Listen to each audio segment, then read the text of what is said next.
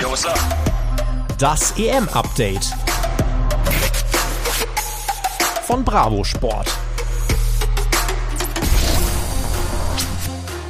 Freitag, der 11. Juni, hier in der Bravo Sport Redaktion in Köln. Ihr hört das Bravo Sport EM Update und wir melden uns in den nächsten Wochen regelmäßiger. Um genauer zu sein, ist das hier der Auftakt. Danach hören wir uns auf jeden Fall erstmal nach den Spielen unserer deutschen Nationalmannschaft. Und egal wie weit es für Deutschland geht, wir begleiten euch dann auch durchs gesamte Turnier. Mein Name ist Tobi, ich freue mich sehr, dass ihr mit dabei seid und wir sprechen heute über alle Gruppen, alle Favoriten, auch die deutsche Todesgruppe schauen wir uns ausführlich an. Und wenn ich ich sage wir, dann wisst ihr, dass ich nicht alleine bin. Ich freue mich sehr, dass ich wieder geballte Verstärkung bei mir habe, denn mit dabei ist heute wieder der Heftleiter von Bravo Sport, Olli. Die EM geht los. Bist du denn schon in, in großer EM-Stimmung? Ja, mittlerweile schon. Ähm, ich muss gestehen, es hat alles ein bisschen gedauert. Ähm, da war auch erstmal noch das Champions League-Finale und irgendwie kam man dieses Jahr nicht ganz so in den Tritt. Aber jetzt, ähm, wo es dann heute Abend endlich losgeht mit dem Eröffnungsspiel Türkei gegen Italien, ist meine Freude gewachsen. Ich freue mich auf täglichen Live-Fußball und hoffe, dass wir ein schönes, cooles Turnier finden bzw. bekommen werden. Mit einem guten Ausgang für Deutschland. Ich bin gespannt. Über Deutschland werden wir dann gleich sprechen. Bei uns in der Redaktion, da glüht die Glotze auf jeden Fall. Die wird dann jetzt äh, jeden Tag laufen. Du wirst uns heute als Experte ein paar Einblicke geben, wenn wir uns nämlich einmal auch die Gruppen gleich anschauen. Wir beantworten am Ende auch eure Fragen, die ihr uns auf Instagram stellen konntet. Was ich tatsächlich ganz lustig finde, gerade hat irgendwie so jeder seine eigene Bezeichnung. Ich bin in drei Tippspielen und alle Tippspiele haben einen verschiedenen Namen. Euro 20, EM 21 und Euro 21. Also die Leute können sich da nicht ganz einigen. Manche lassen die Jahreszahl auch einfach weg und sagen, so, ist Europameisterschaft. Ähm, Olli, du musst jetzt mal hier eine, eine Ansage machen als Heftleiter. Wie wollen wir das äh, nennen? Ähm, ich muss die Ansage machen, cool. Ähm, ja, offiziell ist es immer noch die Euro 2020, aber ich finde es immer noch ein bisschen verwirrend. Äh, lass uns doch einfach bei der Euro 21 bleiben. Ich meine, wir haben das Jahr äh, 2021, jetzt findet die Europameisterschaft.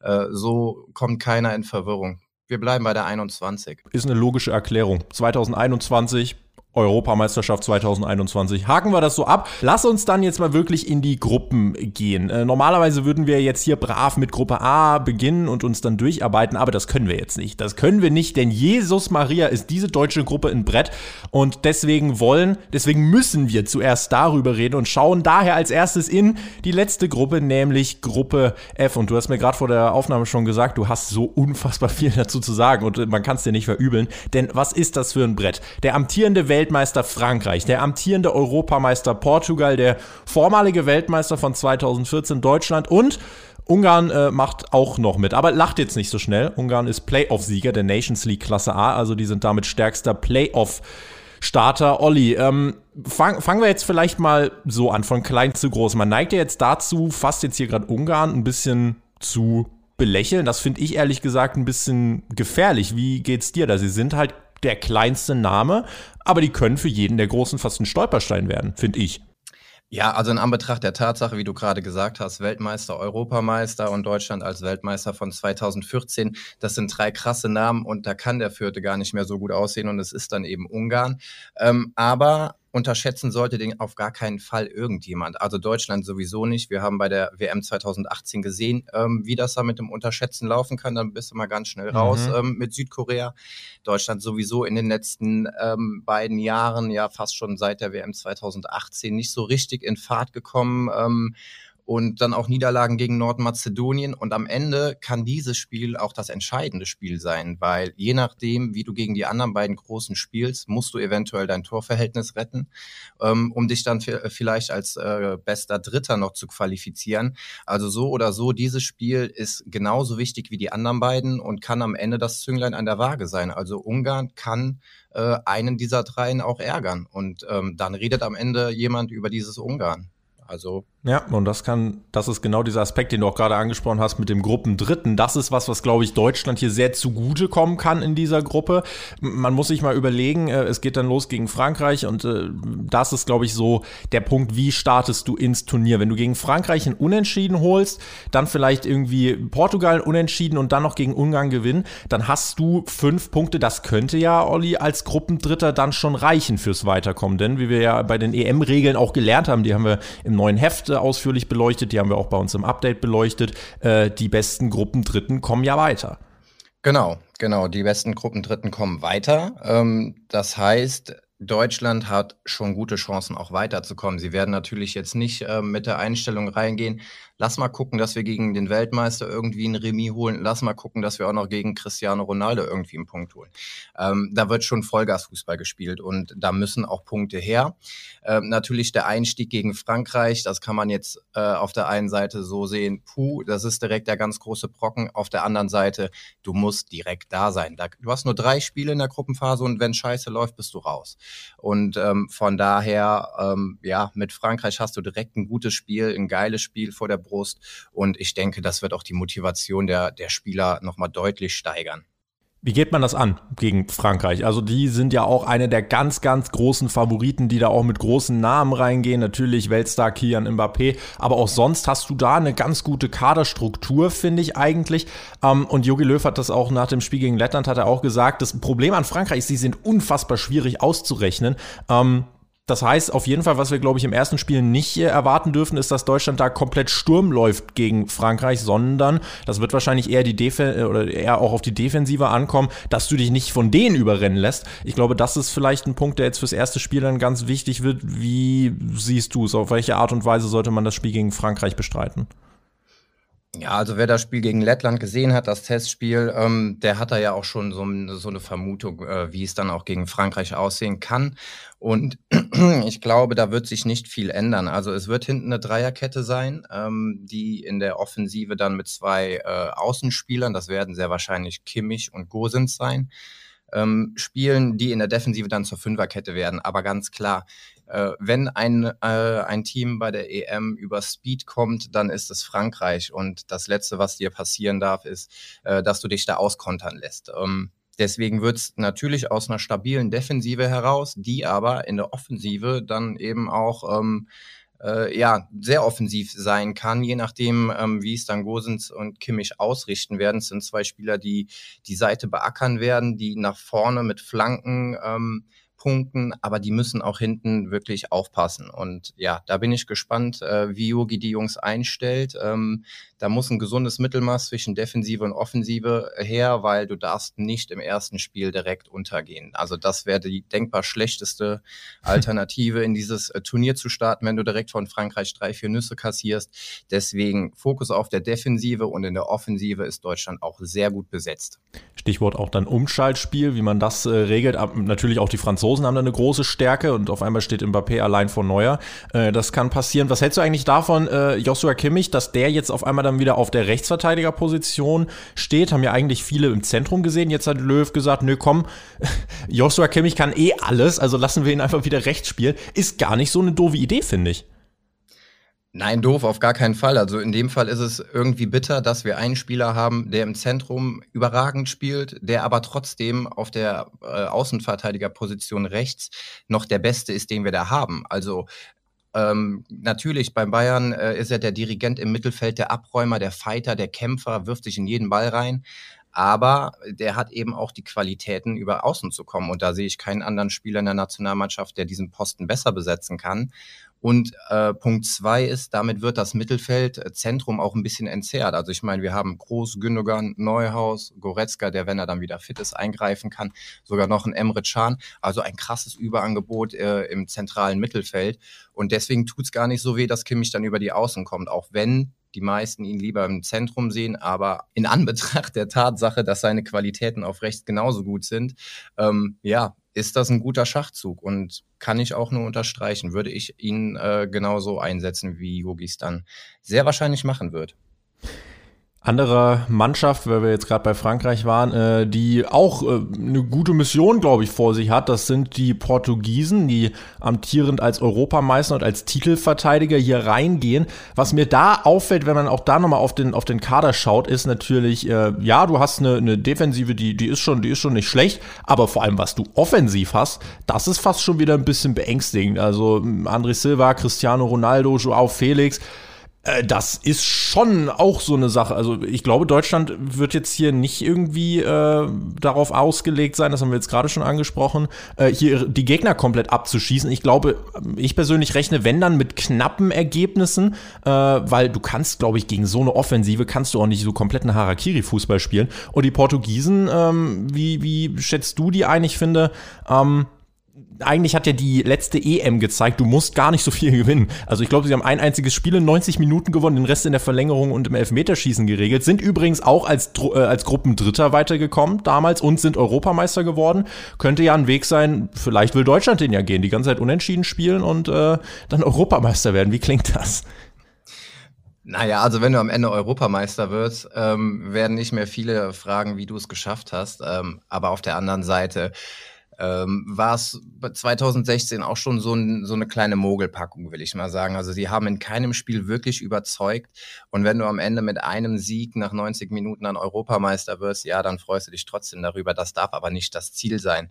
Und ja, wie schätze ich die Portugiesen ein? Ich finde, es ist immer eine kleine Wundertüte. Sie haben immer ähm, starke Namen, starke Spieler im Kader. Die Frage ist dann, wie funktionieren die als Einheit? Und ähm, Deutschland hat bei großen Turnieren auch schon gezeigt, dass man mit Cristiano Ronaldo umgehen kann, ähm, dass man da durchaus mithalten kann. Und ja, am Ende wird es, wenn ich mir die Gruppe von vorne, vornherein an, anschaue, ähm, geht es darum, Deutschland oder Portugal, wer macht das Rennen neben Frankreich.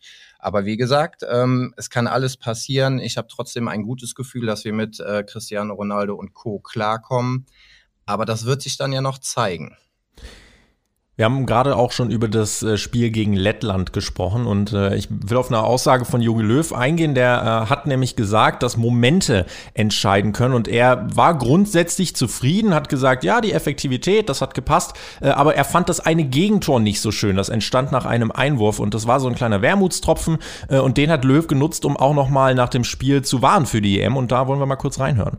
Ähm, in Momenten nicht aufpassen, äh, nicht wachsam sein, genau das bestrafen natürlich auch unsere Gegner, die wir haben. Und das ist über 90 Minuten in jeder Situation eben auch Konzentration hochhalten. Das ist sicherlich noch zu verbessern. Das war heute jetzt besser als gegen Dänemark, hatten wir bessere mhm. Situationen und weniger Schwierigkeiten. Aber Momente entscheiden dann Spiele und sowas äh, aus einem Einwurf, das möchte ich eigentlich nicht sehen.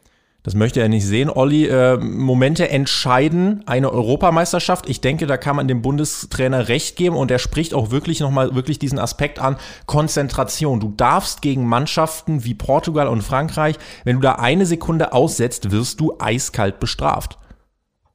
Ja, klar, also das ist aber auch nichts Neues. Ähm, Gerade bei so einem Turnier äh, entscheiden Nuancen, da entscheidet auch das Glück und die Tagesform.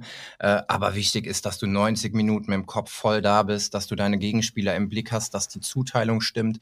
Ähm, und so ein Tor gegen Lettland, da ist natürlich dann auch äh, so ein bisschen der Aspekt, du bist schon sicher vorne. Neuer hat sich tierisch geärgert in seinem hundertsten Spiel, wollte mhm. er natürlich äh, die Kiste sauber halten. Dann fliegt so ein Ding, ja, es war schon ein Sonntagsschuss, den, den macht er, glaube ich.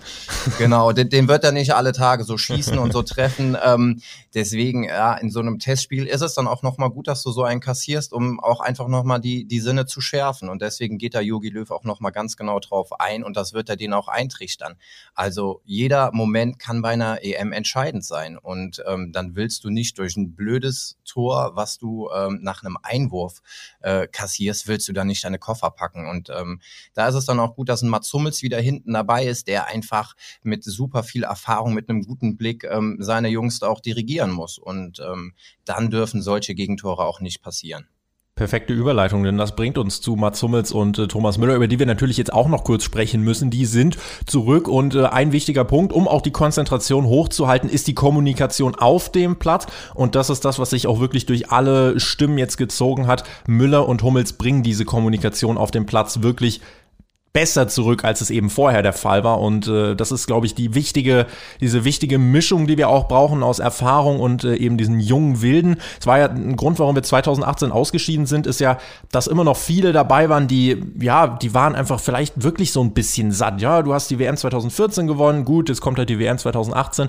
Und jetzt ist es halt doch nochmal ein anderes Gefüge. Du kannst nicht nur junge Spieler reinschicken. Deswegen ist es wichtig, dass eben Hummels und Müller jetzt wieder zurückgekommen sind. Müller ja auch gegen Lettland direkt dann wieder getroffen getroffen. Ähm, auch Hummels, hast du gerade schon gesagt, macht einen stabilen Eindruck. Insofern äh, können wir hier, denke ich, noch kurz festhalten, die Entscheidung, sie zurückzuholen vom Bundestrainer, war A, unausweichlich und B, aber absolut folgerichtig, ne? Ja, klar, auf jeden Fall. Also Müller äh, heißt nicht umsonst Radio Müller. Ähm, der redet gerne, der redet viel und das macht er auch auf dem Platz. Und man hat ähm, gegen Lettland gesehen, wie, wie fröhlich er war. Also er hatte eine richtige Spielfreude, hat auch mal wieder seine, seine kleinen Scherze auf dem Platz gemacht, aber er war auch da. Und ich glaube, den beiden hatte diese Pause richtig, richtig gut getan. Und die haben jetzt nochmal richtig Bock. Also Hummels hat auch in einem Interview gesagt, wir fahren da nicht äh, zum Spaß hin, wir wollen den Titel. Und der Titel fehlt denen ja auch noch. Mhm. Und was gibt's denn Schöneres, ähm, nach einer Ausbeutung zurückzukehren, direkt eine tragende Säule zu sein und auf seinen letzten Karrierejahren dann noch den EM-Titel zu holen? Also die Motivation sollte wieder da sein, der, der Tank sollte wieder aufgefüllt sein. Ja, und Hummels, ähm, dieser Außenrisspass auch, ne? er heißt Außenriss, äh, diesen Namen hat er wett und er zeigt auch immer wieder, warum. Nicht nur in der Defensive als Organisator, sondern auch mit Zuckerpässen. Also dieses Ding auf Nabri, das war ein Gedicht. Äh, sowas braucht es und ähm, ja, folgerichtig, dass die beiden wieder dabei sind.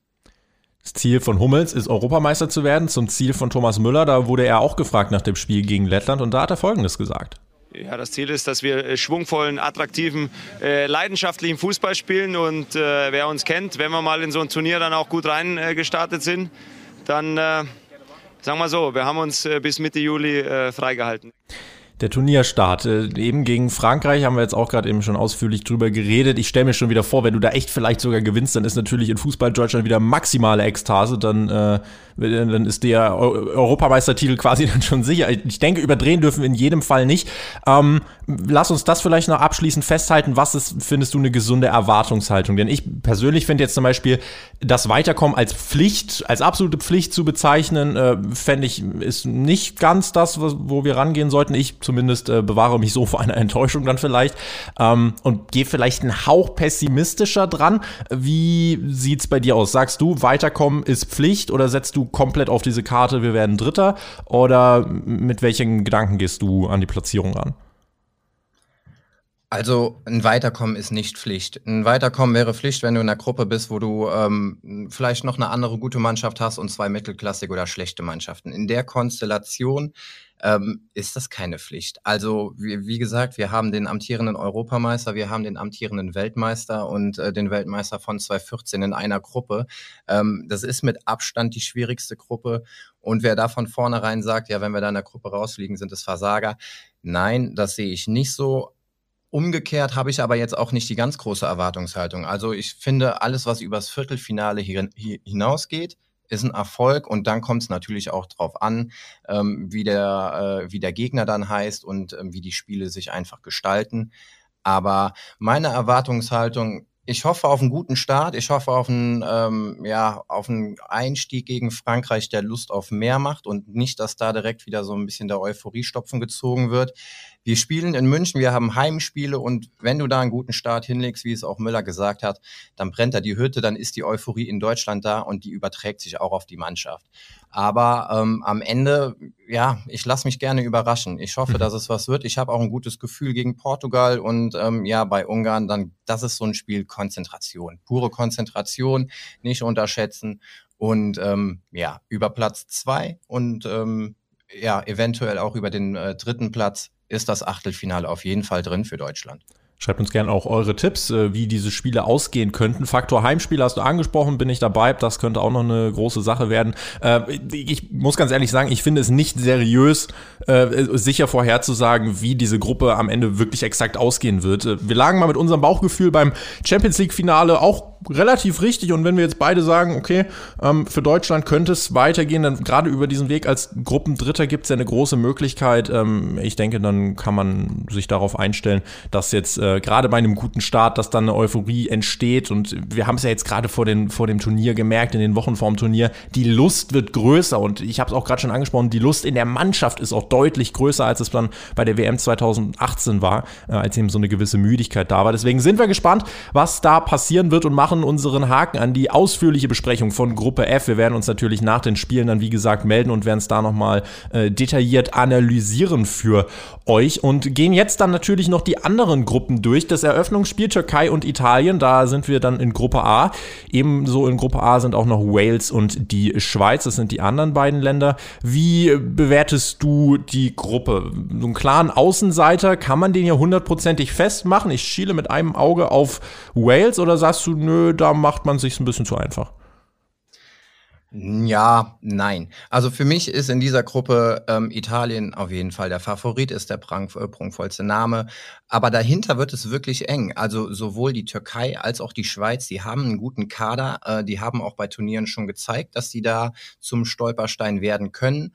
Und Wales, ähm, ja, da ist natürlich auch der ein oder andere Spieler dabei, ähm, der jetzt kein, keine Vollkraupe ist. Aber ähm, ich glaube, Platz zwei wird ähm, zwischen der Türkei und der Schweiz ausgemacht. Und ja, da bin ich auch mal gespannt. Es ist generell relativ schwierig, die Gruppen und die Spiele so vorherzusagen.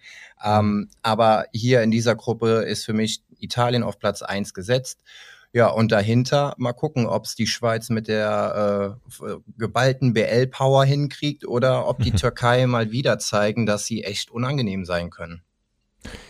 Italien ja auch mit einer Wiedergutmachungsmission. Äh, bei der WM 2018 in Russland waren sie ja nicht mit dabei. Also das ist jetzt quasi ihr großes Comeback. Italien, Türkei wird so der erste Gradmesser dafür, wie gut die Italiener jetzt wirklich sind. Die Schweiz haben wir viel Bundesliga-Erfahrung. Und ich glaube, für die Türkei wird das Spiel gegen die Schweiz, das wird so der, der Entscheider, ähm, ob es dann eben wirklich in die K.O.-Phase geht oder nicht. In der EM-Quali war die Türkei ja richtig gut unterwegs und hat sich unter anderem auch gegen Frankreich behauptet. Also da fehlen halt jetzt die ganz großen Namen im Aufgebot. Wir haben Hakan Shalanoglu, den wir kennen. Ähm, aber ich glaube, da wird es auch deutlich mehr über die Einheit gehen als über die Individualisten. Und apropos Individualisten, bei Wales hast du halt ähm, einen, einen Gareth Bale, äh, das ist so ein Individualist, aber auch die dürfen wir nicht unterschätzen. Ich meine, Wales ähm, 2016 bis ins Halbfinale gekommen. Äh, ben Davis hast du auch noch als großen Namen. Wenn man sich das Angeb äh, Aufgebot halt anschaut, fällt auf, ja, es gibt diese Akteure, die da Glanzpunkte setzen können. Ich sehe aber eine große Schwäche zum Beispiel auf der Torwartposition. Da hast du mit Wayne Hennessy, Danny Ward und Adam Davies äh, drei Kandidaten, die jetzt alle nicht so irgendwie, äh, ja, glänzend waren im Laufe der Saison, alle bei Premier League Vereinen unter Vertrag, ähm, könnte so ein Schwachpunkt der Waliser sein. Deswegen glaube ich, sind die Vielleicht trotzdem äh, eher nicht so die, mit denen man hier rechnen sollte, gerade weil äh, ich denke, die Türkei, da, die werden hoch motiviert sein, da jetzt wirklich mal ein, ein richtiges Brett rauszuhauen. Insofern ähm, ja, bin ich mal gespannt. Also wie gesagt, was, was ich schon gesagt habe, Italien ähm, immer mit einer überragenden Defensive. Ähm, ich habe mir mal die letzten Spiele angeschaut. Äh, da haben sie, lass mich kurz gucken, äh, in 13 Spielen 34 Tore geschossen, zwei kassiert. Also das, was den Italienern seit Jahren nachgesagt wird. Die Defensive ist top. Und ähm, deswegen gehen die auch locker durch. Danach bin ich gespannt. Türkei ebenso, da, die haben das Temperament, da ist das Feuer da. Und bei der Schweiz, die haben viele, viele gute Spiele aus der Bundesliga. Und ähm, ja, das werden attraktive Spiele. Auf jeden Fall. Dann gehen wir weiter in die nächsten Gruppen und haben bei Gruppe B Dänemark, Finnland, Belgien und Russland. Und äh, ich habe mir als ersten Punkt notiert, das liest sich erstmal wie eine ziemlich leichte Gruppe für Belgien, die hier der ganz klare äh, Top-Favorit sind, ne? Ja, also nicht nur in dieser Gruppe, sondern Belgien zählt für mich neben Frankreich und England zu den drei Mannschaften, ähm, ja, wo ich sage, die holen den Titel oder die haben auf jeden Fall die besten Chancen. Und Belgien hat im Vergleich zu den anderen Top-Nationen ähm, eine sehr, sehr einfache Gruppe erwischt. Das muss man schon sagen. Finnland zum ersten Mal dabei. Aber, es kommt immer ein Aber, Dänemark und Russland, das sind auch so Mannschaften, du weißt nie genau, was bekommst du. Bei Russland ist es äh, am Ende eine Einheit, ähm, keine allzu großen Namen, äh, wie es zum Beispiel dann Wales mit einem Mail hat. Aber äh, auch Russland hat schon gezeigt, dass sie bei Turnieren weiterkommen können. Ähm, sind bei der letzten Euro ja auch weitergekommen, bei der WM, glaube ich, sogar ins äh, Viertelfinale ge geschafft. Ähm, deswegen hier ist die Frage, wer macht das ähm, hinter Belgien? Äh, ist es Dänemark oder ist es Russland? Ähm, der dänische Kader ist nicht zu unterschätzen. Da laufen auch ein paar Spieler rum, die durchaus schon gezeigt haben, dass sie äh, da auf der Bühne stehen sollten. Und wenn ich mich entscheiden müsste, dann geht Dänemark mit Belgien eine Runde weiter. Bei Dänemark, ja, Delaney, Paulsen, Christian Eriksen, also da hast du ein paar Namen, die müssen sich nicht verstecken. Bei Russland finde ich es auch ganz schwer einzuschätzen, bei der WM 2018 vor allem auch durch Körperlichkeit in die K.O.-Runde gekommen, aber keine legale Körperlichkeit. Das waren, ja, wie sich dann rausgestellt hat, Dopingmittel im Einsatz. Deswegen darf Russland auch bei der WM in Katar nicht mitspielen, weil die EM als kontinentales Ereignis gilt, darf man äh, jetzt hier mit Russland noch antreten. Ähm, aber Russland streitet für mich tendenziell mit Finnland um Platz 3, während Dänemark und Belgien hier weitergehen. Ähm, Belgien auch in der Quali, wenn du dir anschaust, die haben da gegen Russland gespielt, 4-1, 3-1. Also wer jetzt hier irgendwie drauf pokert, die Belgier stolpern die in dieser Gruppe. Nee, ich glaube, die kennen ihre Gegner, die wissen, wie sie es angehen. Die Topstars waren zuletzt in guter Form, deswegen glaube ich, sind die hier schon als Gruppensieger ziemlich sicher gesetzt. Das bringt uns zu Gruppe C, die Niederlande, Ukraine, Österreich und Nordmazedonien. Die sind erstmals mit dabei. Äh, große Chancen äh, werden wir den Nordmazedonen aber, glaube ich, nicht zurechnen. Äh, nein, nein. Also ähm, ich glaube, wenn die hier ein paar Tore erzielen könnten, wenn die irgendwie einen Punkt holen, dann ist für die schon äh, ein kleiner Traum in Erfüllung gegangen, dass äh, sie überhaupt dabei sind. Ist eine feine Sache. Sie haben natürlich ähm, schon gegen Deutschland, gegen ein schwaches Deutschland gezeigt, äh, dass sie aber auch die Großen ärgern können. Ähm, absolute Außenseiter äh, in dem ganzen Turnier, in dieser Gruppe auch. Da weiß ich nicht, ob es dann vielleicht doch irgendwie der Faktor sein könnte. Ach, noch Nordmazedonien, äh, die drei Punkte haben wir sicher. Ich weiß nicht, wie die anderen damit umgehen, weil da musst du dann wirklich aufpassen. Aber wie gesagt, also das Spiel gegen Deutschland sollte den äh, anderen dreien äh, schon ein kleiner Warnschuss gewesen sein, aber nichtsdestotrotz hat Nordmazedonien ähm, ja in meinen Augen keine Chance aus Achtelfinale. Die sind froh, dass sie dabei sind. Die, die schnuppern jetzt mal ein bisschen EM-Atmosphäre und ja. Wir haben Österreich ansonsten hier noch drin, viele Bundesliganamen, Hinteregger, Sabitzer, natürlich auch David Alaba, der jetzt zur neuen Saison zu Real Madrid wechselt, Conny Leimer, RB Leipzig, Stefan Baumgartlinger, Bayer Leverkusen. Äh, man könnte meinen, hier gibt's äh, gute Chancen auf ein Weiterkommen. Favorit ist für mich äh, die Niederlande, die aber immer so ein bisschen Problem mit, äh, mit der Konstanz hatten. Also wenn wir uns da an die Vergangenheit erinnern, äh, die hatten Spiele unter anderem auch gegen Deutschland, wo du dir gedacht hast, boah, also die, äh, die sind ja richtig im Aufwind und dann haben sie wieder irgendwelche Durchhänger gehabt, ähm, wo du dich dich gefragt hast, wo ist jetzt auf einmal diese Power hin verschwunden. Ähm, deswegen bin ich mal gespannt, wozu die noch fähig sein werden. Sind sie für dich hier ganz klar als äh, Erster in der Gruppe gesetzt oder äh, wer, wer kann hier vielleicht äh, da noch ein bisschen für Spannung sorgen in der Gruppe? Ich finde, die Ukraine ist zum Beispiel auch niemand, den man hier unterschätzen darf. Nee, absolut richtig. Ähm, Ukraine ist immer so eine Mannschaft, ähm, ja, ähnlich wie Russland oder wie Dänemark. Ähm, du kannst nie genau sagen, was kriegst du bei denen. Niederlande geht als Favorit in die Gruppe, aber Österreich, ähm, du hast eben schon ein paar Namen in den Raum geworfen. Es sind am Ende 21 äh, Spieler aus Deutschland von den 26 Spielern. Unter anderem David Alaba und Sabitzer, äh, die könnten schon hier den Sprung ins Achtelfinale schaffen. Äh, das wird dann eben ein, ein Messen mit der Ukraine werden. Aber ja, am Ende sollte die Niederlande hier auch problemlos weiterkommen, wobei die auch bei Turnieren immer mal wieder so einen Schlendrian drin haben. Du hast hm. eben die Konstanz angesprochen. Ähm, wenn sie das Potenzial abrufen, was sie haben, dann gehen sie ins Achtelfinale, aber lass die auch einfach mal gegen Österreich irgendwie Punkte liegen und ähm, ja, dann musst du am Ende gucken, wie die Konstellation ist. Ähm, aber ja, am Ende sind es die drei Teams. Ähm, die das Weiterkommen unter sich ausmachen. Und da kann ich mir auch vorstellen, dass einer von denen, Ukraine oder Österreich, eventuell dann auch als Gruppendritter weiterkommt. Trainer Andriy Shevchenko übrigens bei äh, der Ukraine äh, nicht nur als Spieler, sondern jetzt auch als Trainer echt gut dabei. 47 Spiele als Trainer der Nationalmannschaft gemacht, davon hat er 23 gewonnen, 11 verloren und 13 unentschieden. Also der hat echt bisher was geleistet und wird sich hier überlegen, wie man die Niederlande und insbesondere Österreich dann ärgern kann. Insofern bin ich da mal gespannt, äh, ob die Ukraine vielleicht so eine Mannschaft sein könnte, bei der wir dann sagen, wenn sie im Halbfinale stehen, äh, huch, wie ist das denn passiert? Ähm, aber es gibt definitiv Gründe, die dafür sprechen und der starke Trainer Chevchenko ist definitiv ein Argument, was hier am Ende ähm, ja, ausschlaggebend sein könnte. Das bringt uns zu Gruppe Nummer D und dort haben wir einen weiteren äh, ganz großen Favoriten, auf, den ich äh, sämtliche Lobhudeleien singen könnte und zwar England. Die sind in der Gruppe mit Kroatien, Schottland und Tschechien. Ähm, Schottland erstmals seit 1988 wieder bei einem großen Turnier dabei. Ich würde jetzt fast sagen, die klammern wir aber erstmal aus der Rechnung aus, oder? Ja, da gehe ich mit. Also es ist natürlich ein geiles Spiel, England gegen Schottland. ähm, da noch ein paar Fans reinsetzen, da freut sich das Fußballherz. Äh, Wenn es aber ums Sportliche geht, ähm, klar, England gehört für äh, mich neben Belgien und Frankreich, äh, ja, habe ich eben schon gesagt, zu den drei Favoriten. Die haben einen unglaublich guten Kader. Die haben so viele junge Spieler, die so viel Tempo und Technik mitbringen. Ähm, und ich hoffe und ich wünsche mir, dass die Engländer das dann auch endlich mal zeigen. Ähm, sie, sie, bei jedem Turnier hat man sie auf dem Zettel ähm, und muss immer sagen, Viertelfinale natürlich kann, können die immer.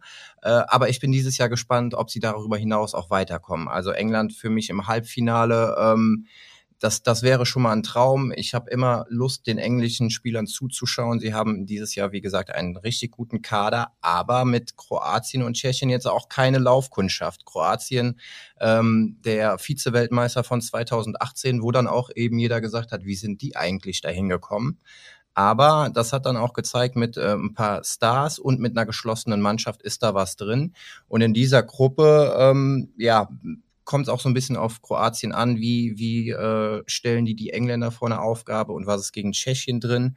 Aber hier sehe ich England als Favoriten vor den Kroaten und ja, Tschechien muss man mal gucken, was bei denen so passiert. Und Schottland, ja, die sind für die Stimmung da, die sollen äh, auf der Tribüne ein bisschen was abreißen. Äh, was dann auf dem Platz passiert, ist alles Goodie.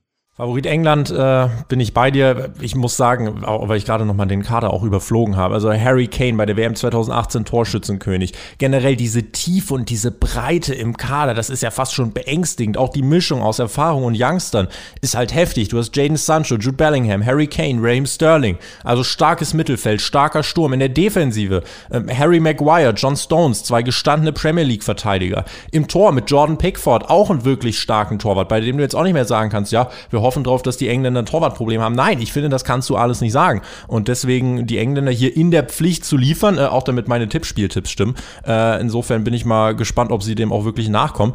Ähm, wird England übrigens Erster und Deutschland Zweiter, treffen die beiden im Achtelfinale aufeinander. Also wenn Deutschland die Gruppe übersteht, wird es dann nicht zwingend leichter. Kroatien, muss man mal gucken. Ich glaube, die haben viel Druck als Vize-Weltmeister. Könnte für mich vielleicht so eine Enttäuschung der EM werden. Also in der Nations League fand ich oft schwache Spiele dabei. Für die Gruppenphase könnte es jetzt noch reichen, okay. Aber ob das wirklich weit geht, weiß ich nicht. Aber gut, das hat man vor der WM 2018, denke ich, auch schon gesagt.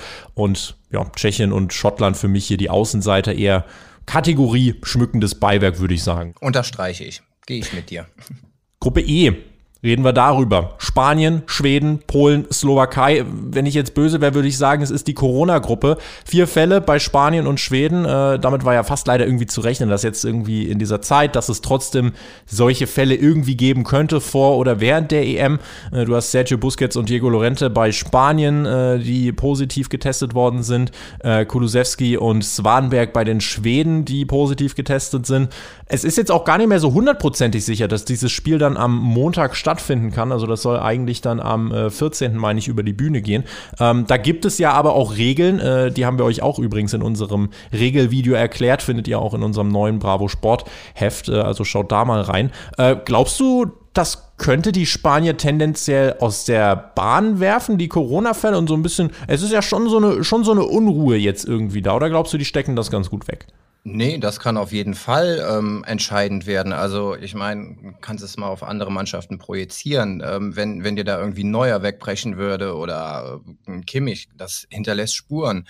Und ähm, ja, die beiden oder die, die Spieler, die da jetzt gerade ausfallen, die sind wichtig. Und wenn du dann eben ähm, den, den Kader mit jungen, unerfahrenen Spielern äh, auffüllen musst, die vielleicht auch noch nicht in der Konstellation zusammengespielt haben, dann ähm, kann das der Mannschaft natürlich einen kleinen Abbruch tun. Generell finde ich aber, Spanien ist auch so eine Mannschaft. Vom Namen hast du die immer auf dem Zettel. In diesem Jahr gehören sie nicht für, für mich zu den, äh, den Top-Favoriten, sage ich mal. Also ein Viertelfinale ist mit so einer Mannschaft immer drin. Aber irgendwie fehlt mir da so ein bisschen die gewisse Würze. Und wenn du dann auch noch dich mit solchen Problemen darum äh, schlägst, äh, es gibt jetzt eine, eine ähm, wie haben sie es genannt, eine Parallelbubble, wo sich dann ähm, 17 Spieler noch warm halten und äh, mhm. bereit machen und fit halten, ähm, dass sie da für den Fall der Fälle noch nachnominiert werden. Aber natürlich, also das, das kann so eine Mannschaft aus der Bahn werfen und treffen. Ich bin gespannt, wie sie es kompensieren oder wie es dann am Ende überhaupt abläuft. Ähm, ja, das wird sich dann zeigen. Ich glaube, die Spanier betrifft es auch mehr als die Schweden, bei denen es, äh, die werden so oder so schwieriger haben, sage ich mal.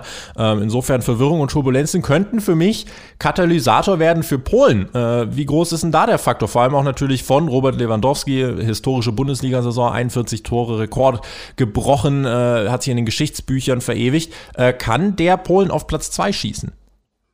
Ähm, ja, Absolut. Also für mich zählt Polen in dieser Gruppe ähm, auch zu den beiden Mannschaften, also neben Spanien, ähm, die ins Achtelfinale einziehen können. Also klar, Schweden, ähm, da, da wird sich dann noch zeigen, inwiefern die mit den Polen mithalten. Aber ich tippe darauf, dass Polen eine Runde weiterkommt und dann auch nicht zuletzt wegen einem Lewandowski, der natürlich der absolute Führungs- und Zielspieler sein wird. Sie werden ihn suchen, suchen, suchen, ähm, damit er eben ähm, das machen kann, was er in der Bundesliga fröhlich gemacht hat und in der Champions League. Also einfach Tore schießen und dann gucken, wie weit er mit seinem Team kommt. Aber für mich ist Polen eine Mannschaft, die in der K.O.-Phase am Start sein wird. Und insofern, äh, glaube ich, haben wir auch viel zu der Gruppe schon gesagt. Slowakei haben wir jetzt noch nicht äh, groß behandelt, aber sehe ich auch noch nicht so recht, wie die hier mithalten wollen. Also die müssen dann schon mindestens mal gegen Schweden irgendwie gewinnen, unentschieden gegen Polen oder Spanien holen halte ich erstmal für unrealistisch, könnte vielleicht, vielleicht ist es so, dass die Slowakei von den Fehlern der anderen profitiert und plötzlich gehen die auch als Gruppendritter weiter, das kann auch sein tatsächlich, aber ansonsten würde ich die hier auch tatsächlich erstmal ausklammern. Und dann bin ich mal gespannt, über welche Konstellationen wir dann äh, vielleicht hier das nächste Mal schon reden, wie gesagt, wir melden uns ja nach dem Spiel der Deutschen äh, dann hier wieder gegen Frankreich und analysieren dann das und gucken auch mal, wie sind denn die anderen Spiele bisher ausgefallen.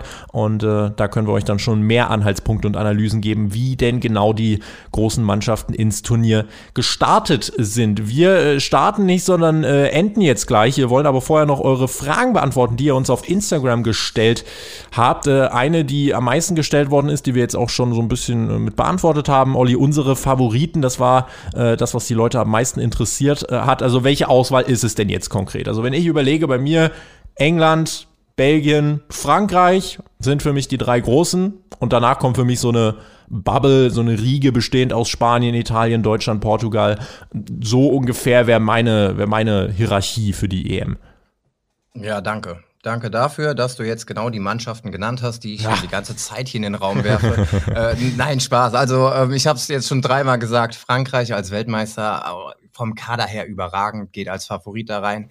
Belgien, ja, die sind immer so ein bisschen dran, ähm, haben aber den letzten Schritt dann noch nicht gemacht, sind in diesem Jahr für mich titelreif. Also Belgien als äh, Favorit Nummer zwei und dazu eben die Engländer. Und dann, auch da gehe ich bei dir mit, äh, hast du mehrere Teams, die es schaffen können. Und ich meine, bei jedem Turnier hast du immer eine Überraschung dabei. Also auch, wir haben jetzt über die Gruppen geredet, wir haben uns die Favoriten immer rausgepickt es läuft nie so, dass alle Favoriten weiterkommen. Und ich bin gespannt, wer von diesen Favoriten dann eventuell auch schon in der Gruppenphase scheitert äh, und welcher äh, vermeintliche Underdog dann auf einmal im, im Viertelfinale steht. Aber bei den drei Favoriten bleibe ich bei den genannten Teams. FLP00 hat geschrieben, wer gewinnt denn jetzt am Ende dann aber eurer Meinung nach das Turnier? Also jetzt keine Favoritengruppen, Olli, sondern die äh, Festlegung, wer macht es am Ende? Ich äh, muss mir treu bleiben, einfach um mir auch meine Glaubwürdigkeit aufrecht zu behalten. Deswegen bleibe ich bei England. Ich sage, England gewinnt am Ende dieses Turnier, auch wenn es äh, es wird Momente geben, an denen werde ich da äh, stark dran zweifeln, aber England wird es machen am Ende. Ja gut, wenn du sagst England, dann gehe ich nicht mit England, weil sonst wird's wirklich hier zu langweilig. Ähm, und dann packe ich die, die roten Teufel aus. Belgien, De Bruyne, Lukaku, die Jungs, die haben richtig Bock. Und ähm, ja, Belgien wird Europameister. Frank will wissen, kann Joshua Kimmich eigentlich der Leader der Nationalmannschaft sein? Wir haben vorhin schon drüber geredet, jetzt ist er Rechtsverteidiger. Ich glaube, das hält ihn nicht davon ab, trotzdem Leader zu sein. Ähm, ich sehe in Kimmich ja eh immer so ein bisschen Schweinsteiger 2.0, also diese unfassbare Motivation, diese beeindruckende Körpersprache, die er immer an den Tag legt. Äh, das kann man doch eigentlich auch als Rechtsverteidiger, oder? Das, äh, die Position ist da jetzt nicht das Maß aller Dinge, oder? Also du glaubst auch nicht wirklich, dass Kimmich auch nur annähernd seine Klappe halten wird, nur weil er ein paar Meter weiter außen spielt. Äh, Spaß beiseite. Den Kimmich kriegst du nicht eingebremst und ähm, der verkörpert das, der macht das auch. Und selbst wenn da Spieler dabei sind, die noch mehr Erfahrung haben, ein Kimmich, der geht voran und zwar nicht nur mit einem Anbrüllen, wenn da mal einer stehen bleibt, ähm, sondern alleine mit seiner Körpersprache. Und der Junge, der hat auch, ich glaube, es war direkt nach, ähm, nach der Meisterschaft, ich weiß nicht mehr genau, hat er gesagt, dieses Jahr ist noch Europa Europameistertitel dran. Also mhm. der Junge, der hat gerade den einen Pokal in der Tasche, dann will er schon äh, zum nächsten laufen. Ähm, Kimmich wird der Leader sein, aber das funktioniert auch nicht nur alleine. Er hat Unterstützung mit einem äh, Müller, der sehr viel redet, der sehr präsent auf dem Platz ist, mit einem Hummels hinten drin. Aber wenn du diesen Aggressive Leader nimmst, wie es Schweini äh, bei, der, bei der WM 2014 war, dann wird das auch Kimmich bei diesem Turnier so sein.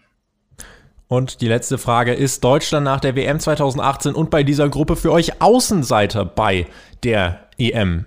Ich würde grundsätzlich sagen, Olli, mit so vielen Weltstars kannst du eigentlich nicht Außenseiter sein, oder? Ja, da, da muss ich auch schmunzeln. Also zu einem Außenseiter-Dasein gehört viel, viel mehr. Natürlich ist Deutschland ähm, nicht der Top-Favorit. Ähm, und ja, die Erwartungshaltung wird so ein bisschen gemischt sein, wenn man sich die letzten zwei Jahre anguckt. Dann wird man sagen, puh, also bin mal gespannt, wie sie da überhaupt heil aus der Gruppe äh, kommen wollen. Aber der Kader, also der ist ja immer noch allererste Sahne. Und wenn, wenn da eine Einheit draus entsteht, die zusammen für den Titel kämpft, ähm, dann kann da was gehen. Ein Außenseiter sind sie aber nicht. Aber trotzdem alles, was übers Viertelfinale hinausgeht, ist in meinen Augen schon ein großer Erfolg, womit ähm, vor einem Jahr niemand gerechnet hätte. Und damit heißt Ende Gelände. Vielen lieben Dank äh, an euch fürs Zuhören. Wir sind gespannt auf eure Tipps und äh, melden uns dann eben, wie gesagt, im Laufe der nächsten Woche wieder hier mit dem EM-Update. Olli, wir werden uns in den nächsten Wochen auch noch ein paar Mal über den Weg laufen, also auch hier am Mikrofon. Und äh, bin mal gespannt, über was wir dann so reden werden. Vielen lieben Dank natürlich auch äh, an dich und ich freue mich auf die nächsten Folgen. Ja, ganz meinerseits. Es hat mal wieder großen Spaß gemacht und ähm, ja, ich bin auch gespannt, was wir denn bei der nächsten Folge so zu sagen haben, wenn wir die Deutschen dann zum ersten Mal gesehen haben. In diesem Sinne, bis bald, liebe Bravo Sport Community. 16.06. hört ihr unsere äh, engelsgleichen Stimmen dann wieder. Und äh, bis dahin heißt es wieder am Ball bleiben und äh, schön Europameisterschaft gucken. Äh, viel Fußball jetzt im nächsten Monat. Wir haben Bock drauf und begleiten euch äh, eben mit unserem Talk durch das Turnier und äh, würden uns freuen, wenn ihr dann auch bei den nächsten Mal mit dabei seid. Checkt auch unsere anderen Kanäle ab. Unter anderem sind wir natürlich auch auf Instagram präsent äh, und ihr findet dieses Update natürlich neben YouTube auch noch auf allen anderen Podcast-Plattformen zum Hören. Und damit machen wir den Deckel drauf. Ich verabschiede mich. Vielen lieben Dank. Bis zum nächsten Mal und äh, schauen wir mal, wie weit es für uns geht und in welcher Stimmung wir sind. Macht's gut.